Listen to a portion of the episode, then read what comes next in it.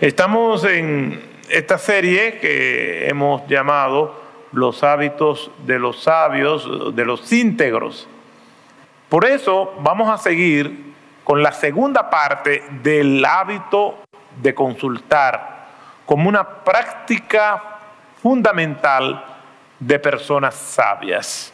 Por eso, nuevamente, vamos a ir al libro de los Proverbios, al capítulo 15, versículo 22, que es nuestro texto que sirve de punto de partida.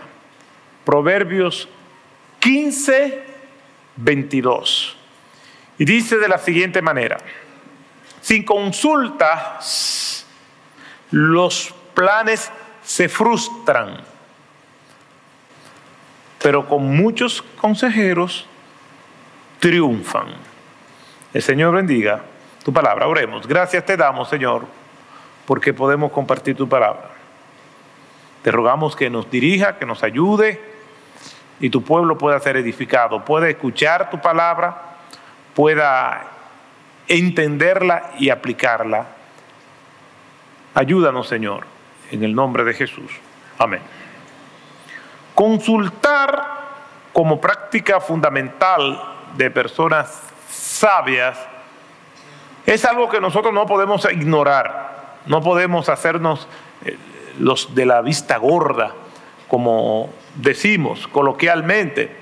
¿Por qué? Porque el ignorar ese principio de consultar puede traernos consecuencias irreversibles en nuestras vidas, sean matrimonios, asuntos que tenga que ver conmigo nada más, empresas, organizaciones, consultar es fundamental para nosotros poder agradar a Dios y tener una vida de éxito, pero de éxito según Dios. Hemos visto en el libro de los Proverbios una recurrencia de textos que nos animan, que nos motivan, que nos recuerdan que tenemos que consultar, que tenemos que, antes de tomar una decisión relevante, tenemos que tomarnos el tiempo para investigar, ver desde otra óptica lo que nosotros pretendemos hacer. No creernos que no necesitamos consultar a más nadie. Y cuando vamos al libro de los proverbios, nos damos cuenta de que la gente sabia tiene como práctica el consultar. Vimos la semana pasada que aún nosotros consultando no significa que los resultados estarán totalmente blindados y garantizados y que vamos a ver cómo nuestras expectativas son cumplidas o superadas. No, el consultar no garantiza el futuro que nosotros esperamos. Nosotros hacemos lo que es correcto independientemente de los resultados. No quiere decir que por yo tomar decisiones correctas no voy a tener adversidad, no voy a tener problemas. ¿Por qué? Porque eso sería irreal. Nosotros debemos consultar porque el consultar es algo que la Biblia me manda hacer, independientemente de los resultados. Ahora, ¿qué pasará si el resultado de mis acciones no son positivos, ¿qué va a pasar si yo no consulté y el resultado es malo? Bueno, yo voy a tener dos consecuencias inmediatas.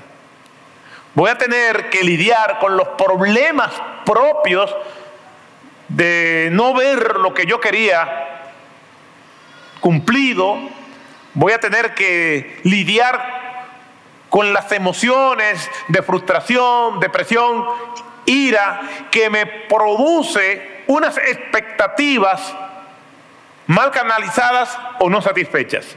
En otras palabras, si yo no hice lo correcto, es decir, de consultar, de meditar, de ver desde otra óptica lo que es esa decisión que estoy por tomar,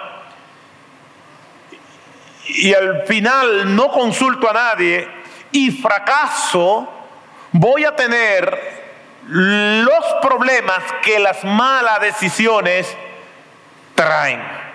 Pero aparte de eso, voy a tener un segundo problema. Y es la mortificación de la conciencia por no haber hecho lo correcto. Es como una persona que sabe que, digamos, fumar es perjudicial para la salud. Y lo dicen las cajetillas de cigarrillos y toda la publicidad que tiene que ver con tabaco, lo dice, da cáncer, enferma. Y una persona tiene la adicción al cigarrillo. Y después de un tiempo resulta que tiene problemas en los pulmones.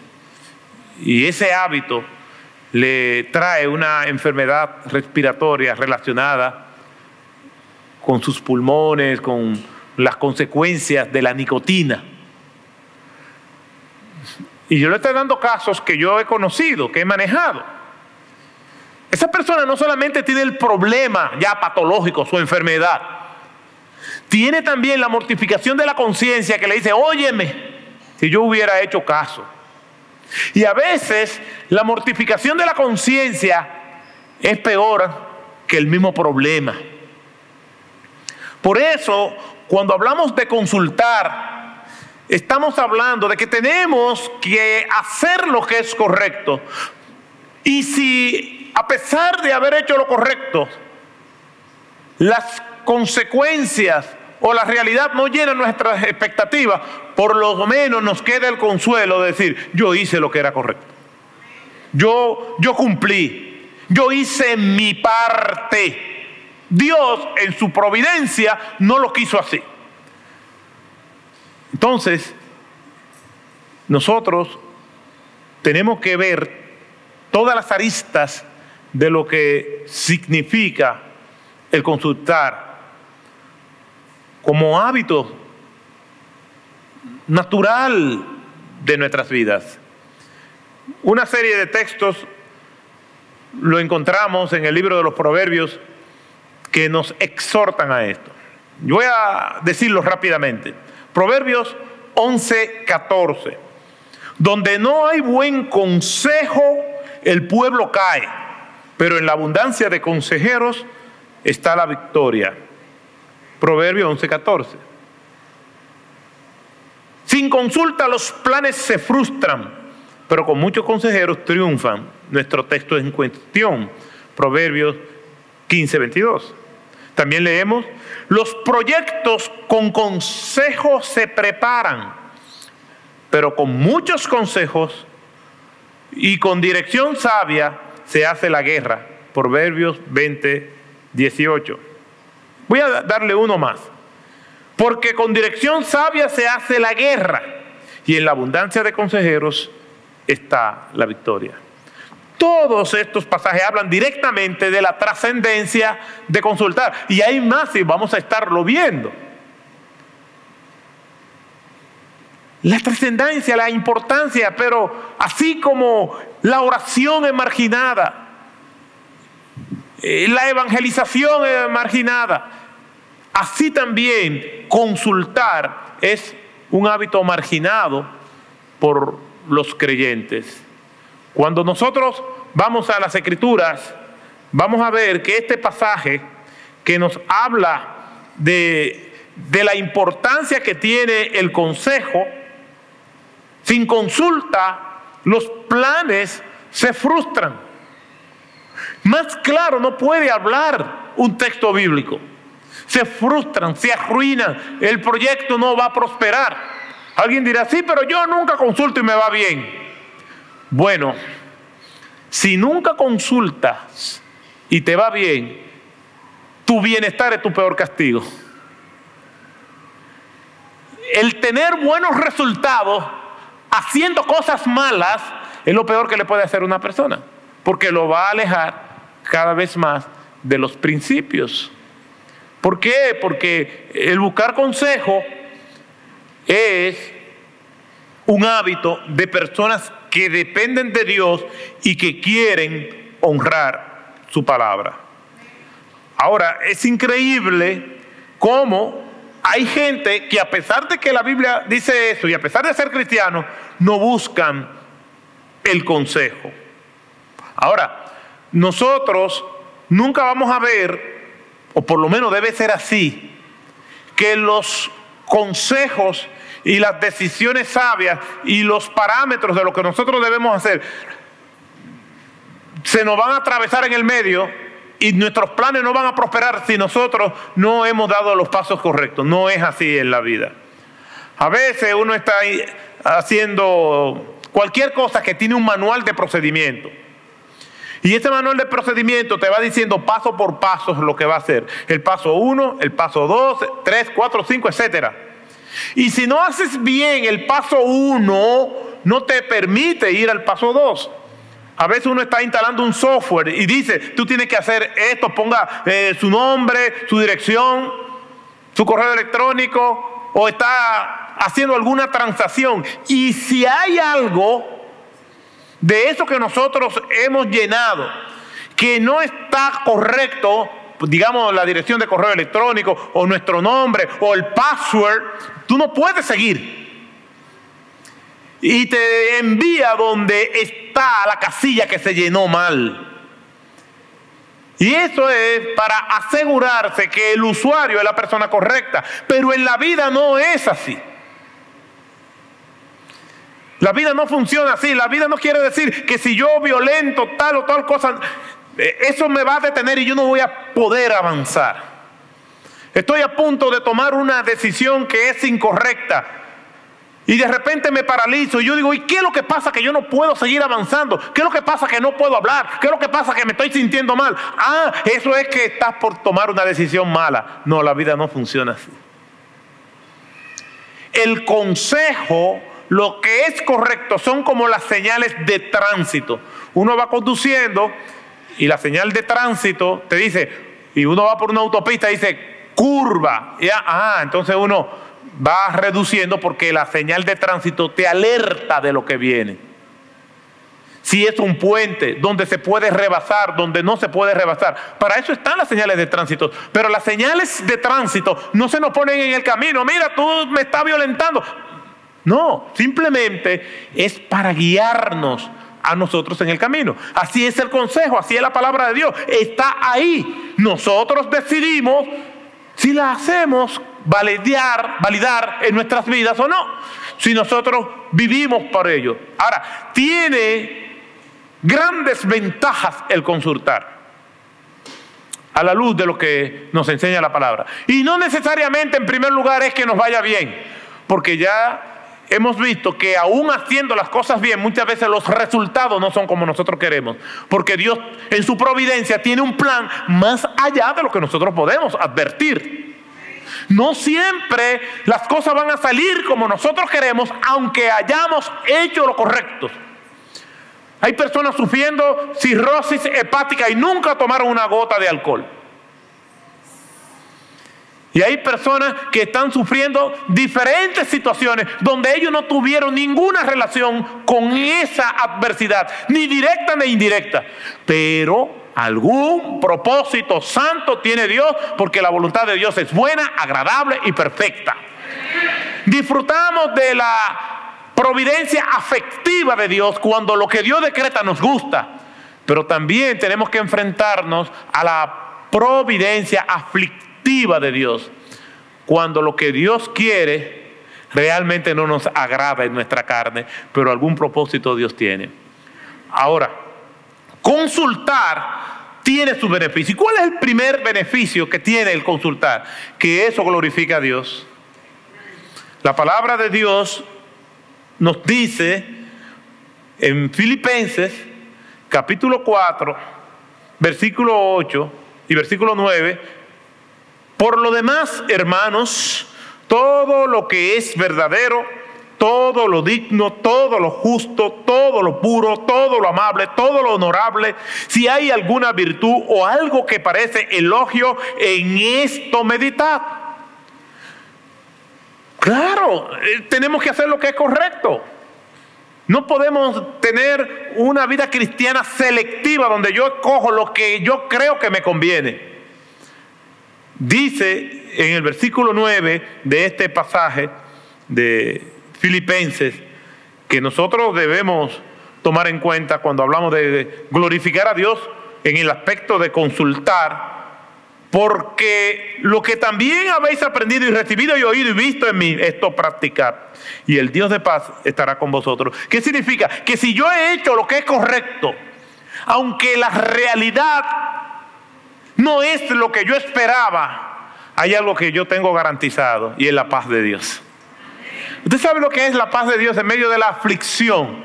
El decir, yo estoy haciendo lo que es correcto. Yo no identifico nada que yo haya hecho que tenga esta realidad como consecuencia. Pero estas son exhortaciones imperativas. Todo lo justo, todo lo digno, todo lo verdadero, todo lo puro, todo lo amable, todo lo honorable. En esto meditad, en esto pensad. Y entonces eso vendrá a traer una consecuencia. Y el Dios de paz estará con vosotros. Dice 1 Corintios 10:31, entonces ya sea que comáis, que bebáis o que hagáis cualquier otra cosa como consultar, digamos, eso lo añadí yo, hacerlo todo para la gloria de Dios. Colosenses 3:17 dice lo mismo, y todo lo que hacéis de palabra o de hecho, hacedlo todo en el nombre del Señor Jesús, dando gracias por medio de Él a Dios el Padre. Consultar glorifica a Dios. ¿Por qué? Porque tantos textos, no solamente en el libro de los Proverbios, sino en todas las escrituras, como vamos a estar viendo hoy, es un hábito de personas piadosas. Dios lo ha establecido y Dios es glorificado cuando nosotros ponemos en práctica su palabra. Y estos textos están aquí para bendición de nosotros. Miren lo que dice Primera de Pedro 4:11. El que habla, que hable conforme a las palabras de Dios el que sirve, que lo haga por la fortaleza que Dios da, para que en todo Dios sea glorificado mediante Jesucristo, a quien pertenecen la gloria y el dominio por los siglos de los siglos. Amén. Dios es glorificado cuando nosotros consultamos. Número dos, ¿por qué debemos consultar? Consultar a otros no anula consultar a Dios. Yo me he encontrado con personas que me dicen, no, porque yo oré. No, porque si yo oro al Señor, ¿por qué yo tengo que estar hablándole de mis planes o de mi vida a otra persona? Y entonces usan la oración como un eufemismo, como para suavizar la falta. No, no estamos diciendo que consultar a otros indica que no consultemos a Dios. Pero también estamos diciendo que consultar a Dios no significa que no consultemos a otros. Ambas prácticas conviven sin ser antagónicas entre sí. Así como le he venido diciendo que consultar a otros es un hábito de gente sabia y así lo establece la palabra de Dios, también debo decirle que consultar a otros no es un reemplazo para no consultar a Dios. Nosotros tenemos que venir primero delante de Dios y meditar en su palabra, meditar en su voluntad, tenemos que recurrir al consejo primario, a la fuente inagotable de sabiduría, a lo que es nuestro Dios, el Dios que todo lo sabe, el Dios que todo lo conoce, el Dios que está en todas partes, el Dios que nos hizo. A ese Dios es donde nosotros tenemos que primero consultar. Venir delante de Él en oración y vaciar nuestras almas ante su presencia. Porque aunque no lo hagamos, Él lo sabe todo, pero Él quiere que se lo digamos. Y meditar en su palabra, como dice el Salmo 1, Bienaventurado el varón que no anduvo en consejo de malos, ni estuvo en camino de pecadores, ni en silla de escarnecedores se ha sentado, sino que en la ley de Jehová está su delicia y en su ley medita de día y de noche. El consultar a otros no es un reemplazo para dejar de consultar a Dios. Hay personas que siempre están consultando a los demás y no consultan a Dios. Cuando estamos hablando de los hábitos para practicar y hacer las cosas correctas, en este caso el de consultar, no es a expensa de no consultar a Dios. Dios es nuestra primera fuente de consulta. Y cuando nosotros consultamos a Dios, entre otras cosas lo hacemos para saber su voluntad.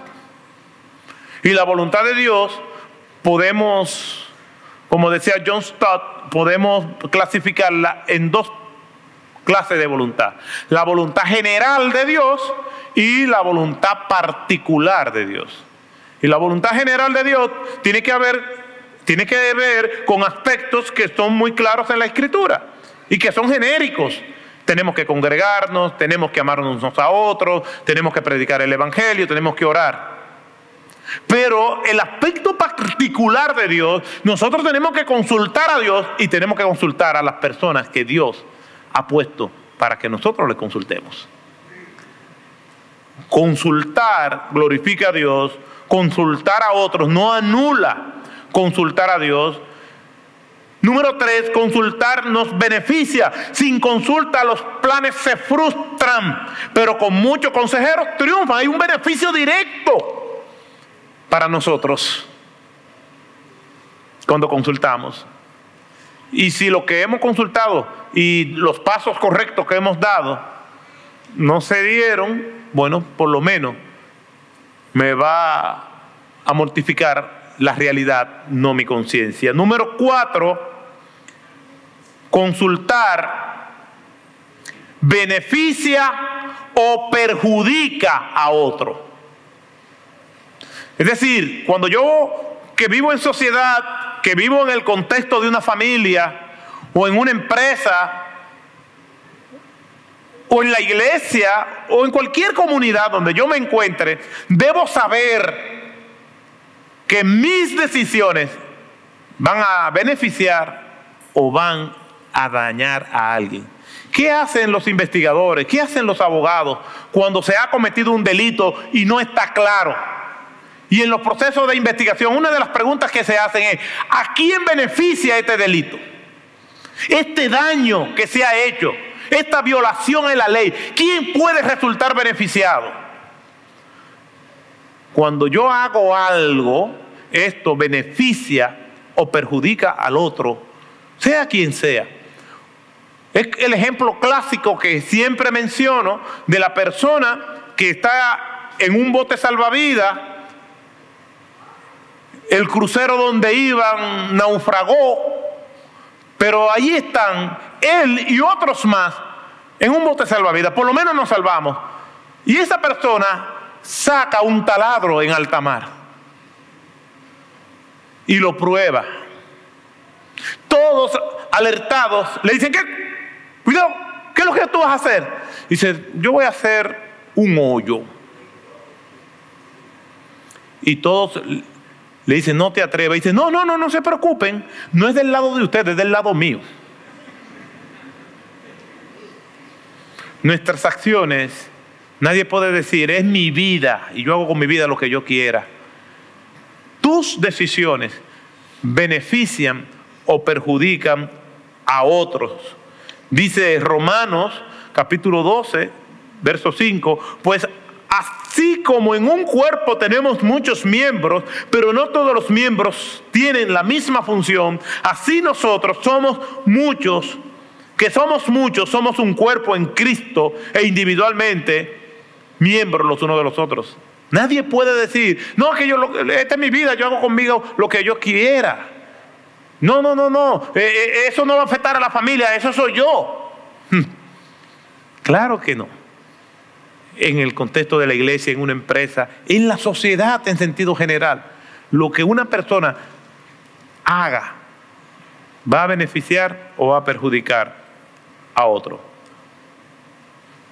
Perjudicar a otros, entonces es una responsabilidad más que se agrega a todas las responsabilidades que nosotros tenemos. Nadie puede decir, no, lo que yo hago, lo hago simplemente pensando en mí y esto no va a ofender a nadie ni va a traer como consecuencias negativas a otra persona. Un conductor irresponsable, él no puede decir, no, yo ando en mi carro, yo ando en mi, auto, lo que yo quiera. No, esto va a perjudicar a alguien. Déjeme decirle que en estudios recientes se le ha dado seguimiento a las respuestas que las personas dan en los test o en los exámenes de actitudes o de, para darle un empleo o para probar las destrezas de las personas. Durante mucho tiempo se le decía, pues tú tienes que simplemente escribir rápido porque el examen es lo más rápido posible. Y se tenía asociado que la primera respuesta que la persona daba era la certera y que no era recomendable que las personas pudieran eh, retrasar su rendimiento en cuanto a velocidad para llenar ese examen, porque entonces esa segunda respuesta iba a ser dañina o incorrecta. Pues durante los últimos 20 años se ha venido investigando de que esto no era correcto. Y las últimas investigaciones que diferentes autores han revelado estudios muy serios, es que realmente cuando se llena y no se piensa bien, o no se revisa, o no se consulta otra vez el temario para ver lo que uno hizo, esas personas que no consultan tienen mucho mayor probabilidad de errar en su respuesta que lo que se toman el tiempo para pensar y meditar. Durante más de 20 años se le ha dado seguimiento a eso y las últimas conclusiones casi generales es que revisar o consultar nuevamente da mayor probabilidad de ser certero en las respuestas que se dan. Yo no estoy hablando de que eso lo dice la Biblia. Yo no estoy hablando de que esos estudios los hicieron teólogos. Son personas que se encargan de estudiar la conducta humana, eh, precisamente en esto que tiene que ver con recursos humanos o en el área académica. Estoy hablando de, de, textos bíblicos que fueron escritos mucho antes que eso. Y antes de que los hombres y los investigadores llegaran a estas conclusiones, las escrituras nos exhortan a que tenemos que consultar a que tenemos que pensar bien las decisiones, de que no podemos venir y aferrarnos y confundir nuestros anhelos personales con la voluntad de Dios. Porque hay personas que sí consultan, pero están aferrados a una decisión y no hay quien los haga salir de allí. Entonces, nosotros debemos consultar porque consultar glorifica a Dios, porque consultar no anula consultar a Dios, porque consultar nos beneficia o porque consultar beneficia o perjudica a los demás. Ahora, haciendo este estudio, yo me puse a pensar, pero ¿por qué hay personas que a pesar de esto que dice la escritura, a pesar de lo que los investigadores también pueden decir, Personas que no son cristianas y que coinciden con la palabra de Dios. ¿Por qué hay personas que no consultan? Es más, ¿por qué hay personas que oyendo este sermón van a salir de esa puerta decididos a no consultar? Quisiera yo que fuera diferente. De que esto no le está entrando por ningún lado. ¿Por qué hay personas así? Que no consultan ni a Dios ni a los hombres. Y en algunos casos consultan a Dios para que su conciencia no le acuse, pero consultar a Dios no es suficiente. En decisiones relevantes, porque Dios nos ha dado la comunidad de fe para que nosotros podamos apoyarnos en ellos y buscar consulta. ¿Por qué hay personas que no consultan? He encontrado algunas razones y aquí algunas de ellas. En primer lugar, por ignorancia. Comienzan su vida cristiana y antes de ser cristianos entendían que su vida era su vida y que no tenía que darle cuenta a nadie de su vida y que no tenían por qué consultar las cosas. Una vez estas personas entran en este proceso de crecimiento, en tu relación con Dios, pues te da cuenta de que estaba mal y entonces cambian ese patrón de conducta, esta manera de pensar. Entonces hay personas que no consultan por ignorancia. Número dos, otro porque son tímidos.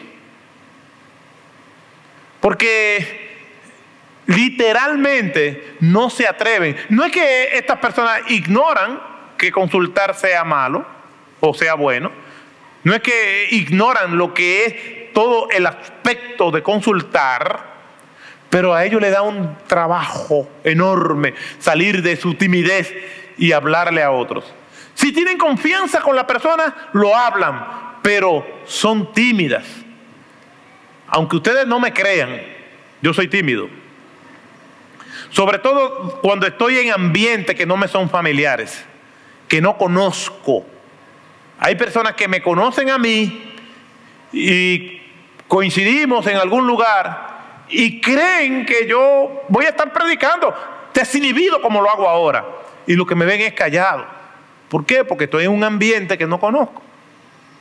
Y cuando estoy en un ambiente desconocido, la timidez muchas veces me vence. Entonces hay personas que no hablan mucho y no consultan por timidez. Pero lo correcto hay que hacerlo a pesar de nuestras limitaciones. En otras palabras, si usted es tímido y está a punto de tomar una decisión importante en su vida, no se escude en la timidez. ¿Quién disfruta visitando un odontólogo o odontóloga? Levánteme la mano, ¿quién lo disfruta? Cuando le van a hacer un tratamiento de canales o un implante. ¡Ay, qué! Paséame la boca, no hay problema. ¿Quién disfruta eso? Nadie lo disfruta, pero hay que hacerlo. ¿Quién disfruta una endoscopía o una mamografía en las mujeres? ¿Quién disfruta eso? Hay tratamientos y evaluaciones que son difíciles. ¿Qué persona que sufre de, sufre de claustrofobia y le van a hacer una resonancia magnética de esas que son en una cápsula? ¿Quién lo disfruta? Una persona que tenga miedo a volar en un avión y tiene que obligatoriamente hacer un viaje de aquí a Europa.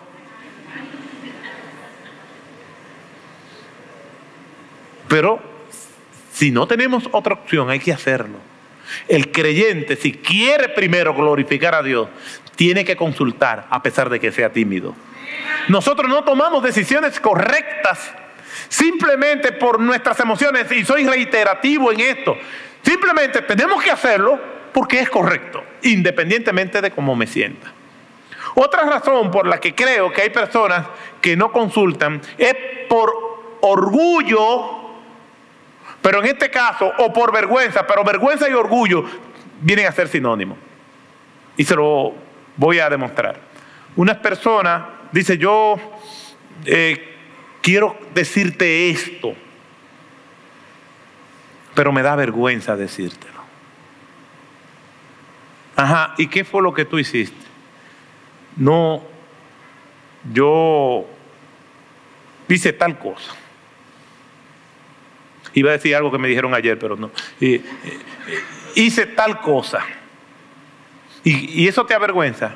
Sí, te avergüenza. ¿Y por qué te avergüenza? ¿Sabe por qué le da vergüenza? Porque no quiere que los demás tengan una imagen de esa persona como es. La vergüenza está a veces más asociada a la imagen que nosotros queremos proyectar que con Dios. ¿Por qué no nos da esa vergüenza delante de Dios? Esa misma vergüenza que nosotros sentimos cuando somos expuestos a los demás debe también darnos cuando estamos en la intimidad con Dios. ¿Por qué pecamos si no nos importa muchas veces pecar si nadie nos está dando, nos, nos está mirando? Porque la vergüenza es frente al humano, entonces no es vergüenza, es orgullo. Alguien dijo,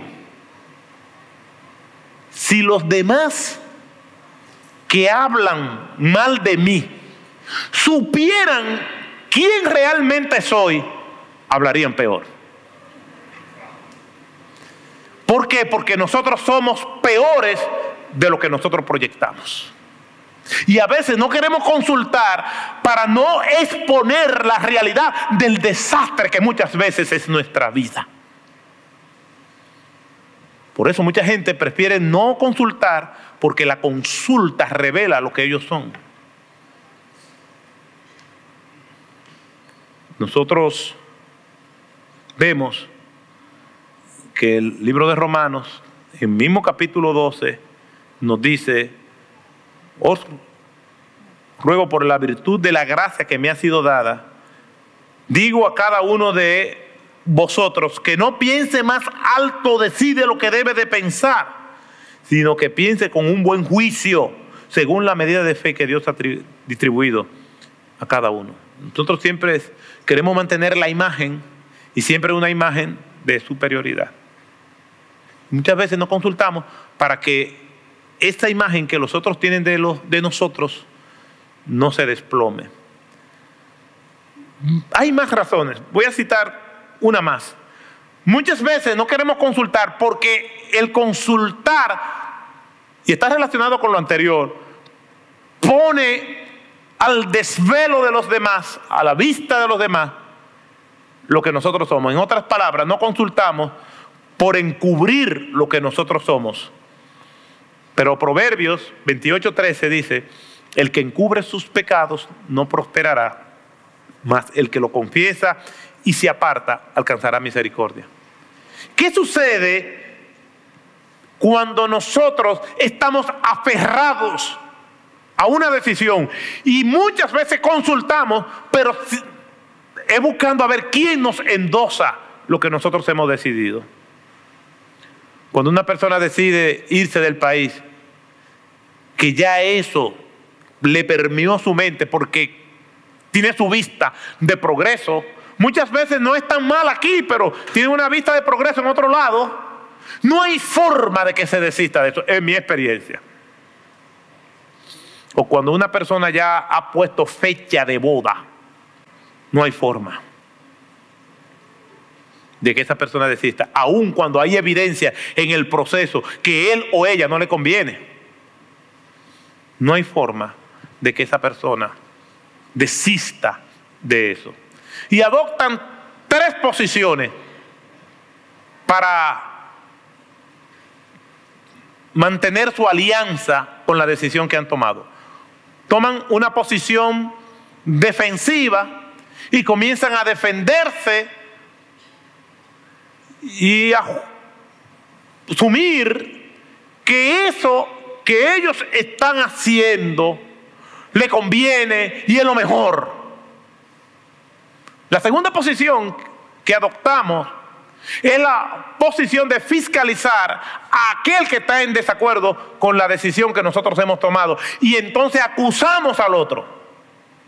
Y comenzamos a decir, sí, pero eh, tú en tal fecha hiciste eso y le sacamos todo.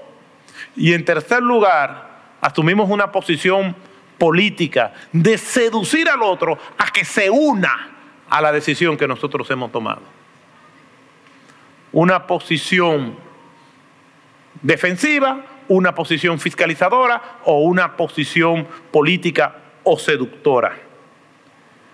Muchas personas no les resulta fácil practicar el consultar porque cree que su vida no tiene importancia y lo que decisiones que ellos toman a otros no les interesa. Y hay una posición y una postura y una razón por la cual las personas no consultan a los demás y es una posición que después de yo haber terminado el sermón y, estudiándolo, me vino a la mente. Yo digo, eso yo creo que es una razón y es por superstición. ¿Y qué significa esto? Que yo no consulto porque si yo lo digo, ¿cuál es la palabra que se usa? A Sara. La pobre Sara. Y no lo dicen. De hecho, dice que se barajan, te hacen mal de ojo, una razón supersticiosa. A veces gente educada y otros muy arisco dicen, no, que me piratean la idea.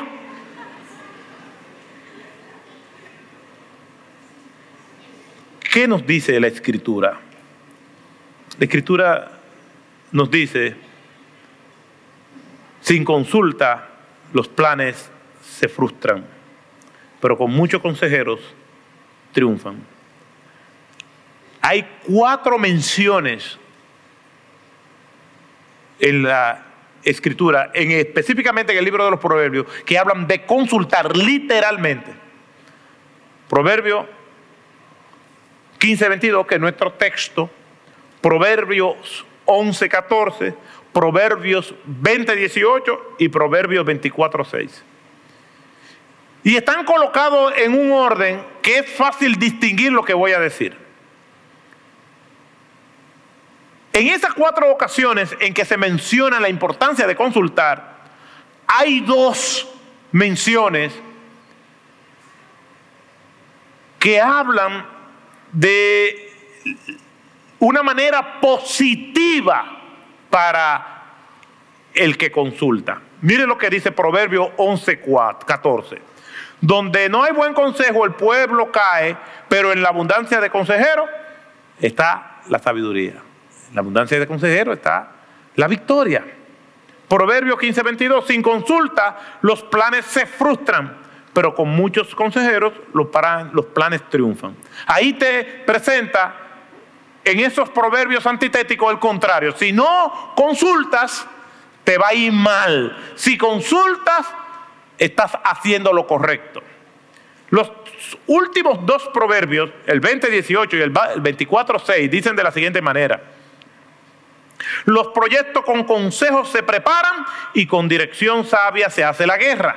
Proverbio 24, 6. Porque con dirección sabia harás la guerra y en la abundancia de consejeros está la victoria. ¿Cuál es la diferencia de estos proverbios? Que los dos pasajes primeros que citamos, 11, 14 y 15, 22, te dice lo que te puede pasar si no consultas y lo que va a pasar si consultas. Y los últimos dos hablan para reforzar la importancia que tienen consultar. Los proyectos con consejos se preparan porque con dirección sabia se hace la guerra y el resultado de eso es positivo.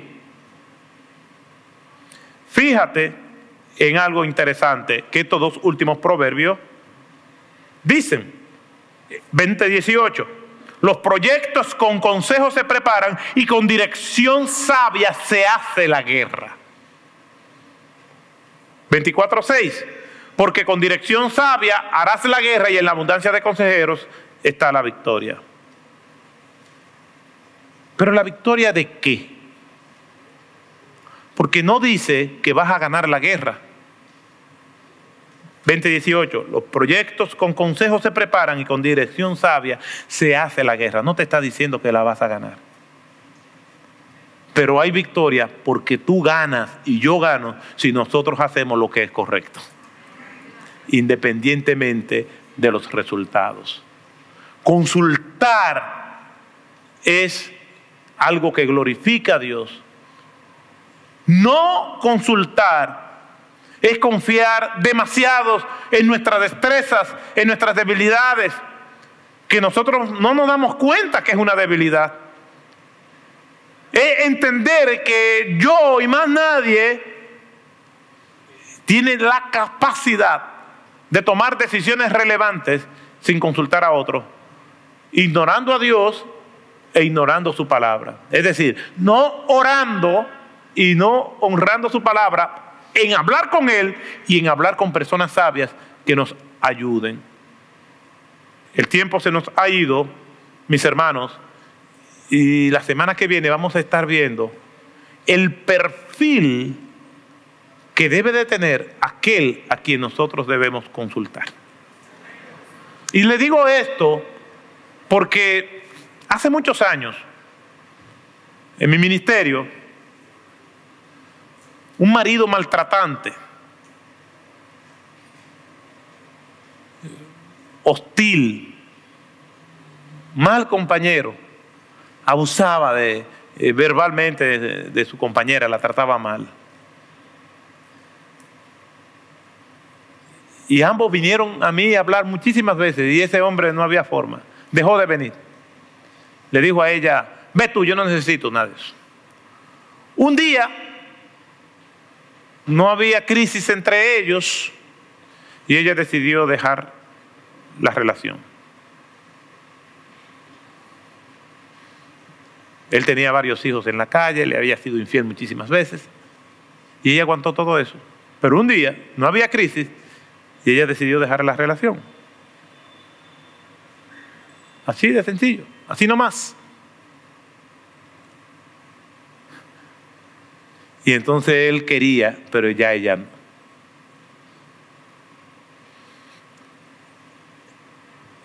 Un seguridad que vivía en las inmediaciones del otro local donde nosotros estábamos, me llama un día temprano y me dice, pastor, ¿cómo está usted? Y yo, bien.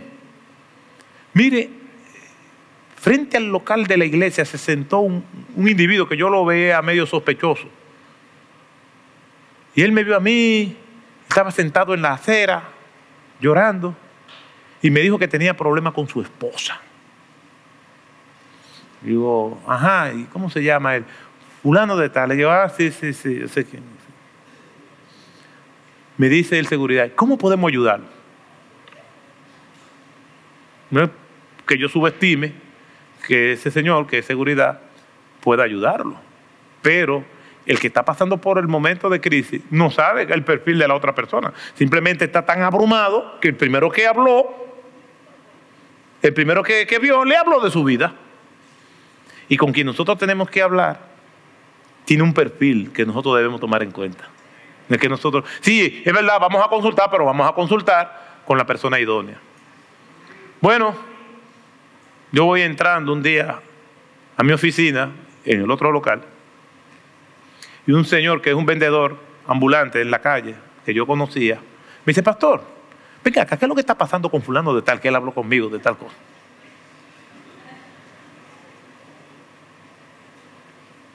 Este señor, a todo el que veía, le hablaba de su vida. Y lejos de buscar una solución, a su esposa le dio tanta vergüenza que yo creo que eso fue lo que decidió ya la finalización de esa relación. Es verdad, tenemos que consultar. Y en orden de prioridad, con, primero vamos a consultar es con Dios. Todo lo debemos consultar con Dios. Y después vamos a consultar en decisiones relevantes con las personas que Dios quiere que nosotros consultemos. Y para esa persona hay un perfil, y eso lo vamos a ver la semana que viene, y las consecuencias que pueden traer el no consultar. Pero la principal consulta que una persona tiene que hacerse no es simplemente para tomar una decisión importante. ¿Por qué? Porque si vamos a tomar decisiones importantes, vamos a consultar. La decisión más importante que hay en la vida de un ser humano es la decisión de venir a Cristo y recibirlo como Señor y Salvador de su vida. Y para ello, usted tiene que venir a Cristo y decirle, Señor, yo tengo que tomar esta decisión. Recíbeme como tu hijo. Yo no merezco que por esta decisión tú me salves ni siquiera que tú me prestes atención. De hecho, nadie es salvo porque se decidió por Cristo. Se es salvo porque Cristo, desde antes de la fundación del mundo, se decidió por Él. Y tiene que venir a Cristo y decirle, Señor, yo reconozco que soy pecador, reconozco que estoy mal, yo quiero que tú me recibas como tu hijo. Y la palabra de Dios dice que cuando el Señor oye ese clamor, Él lo perdona. Pero tenemos que venir a Él, pedirle perdón por nuestros pecados y decirle que nos reciba en nuestras vidas. Hace un tiempo, una persona vino aquí y escuchó la palabra de Dios. Y esta persona criticó mucho lo que yo estaba enseñando, para sorpresa mía. No porque me criticara, sino porque no pensé que eh, no iba a asimilar lo que yo estaba diciendo. Y me dijo, en otras palabras, su mensaje fue mucho al intelecto, no al corazón. Es que yo no llego al corazón. Quien llega al corazón es el Espíritu Santo del Señor que convence de pecado.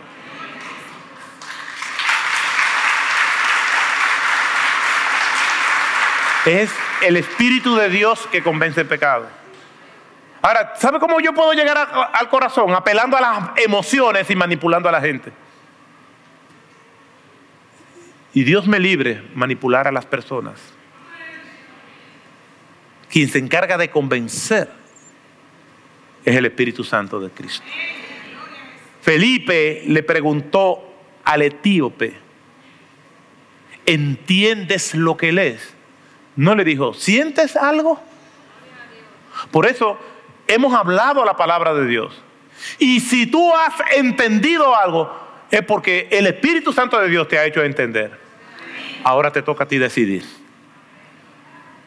Y si entendiste que Dios te habló, ya sea que tú seas cristiano y has vivido una vida haciendo con tu vida lo que tú crees, a pesar de que dice que eres creyente, estás viviendo tu vida como que el que murió por ti mismo en la cruz del Calvario fuiste tú. Hay personas que dicen ser cristianas, pero ellos, su vida es como si quien murió en la cruz fueron ellos por ellos mismos. Cristo no es el Señor de su vida.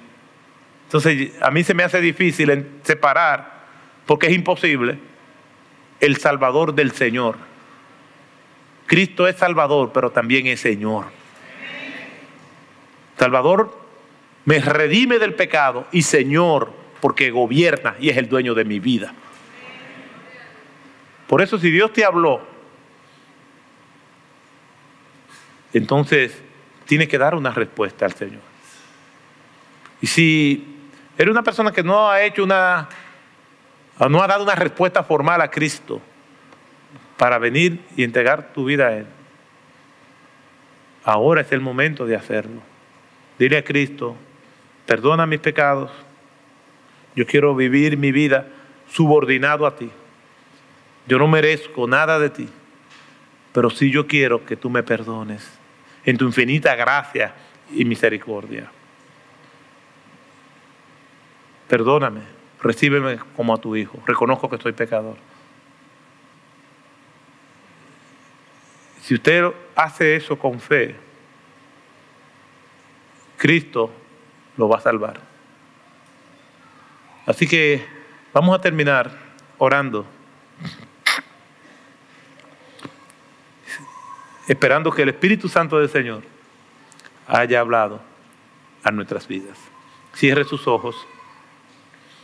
Sea que sea la decisión que usted haya tomado, consúltela, háblela. Si usted está entregando su vida al Señor, a quien le invitó, a cualquiera de los servidores que usted ve por ahí, acérquese y diga, yo quiero que me ayuden, que oren por mí, yo quiero entregar mi vida a Cristo. Y si usted es un creyente, vaya a su líder de célula, vaya a cualquiera de nosotros y hable y busque el consejo de Dios.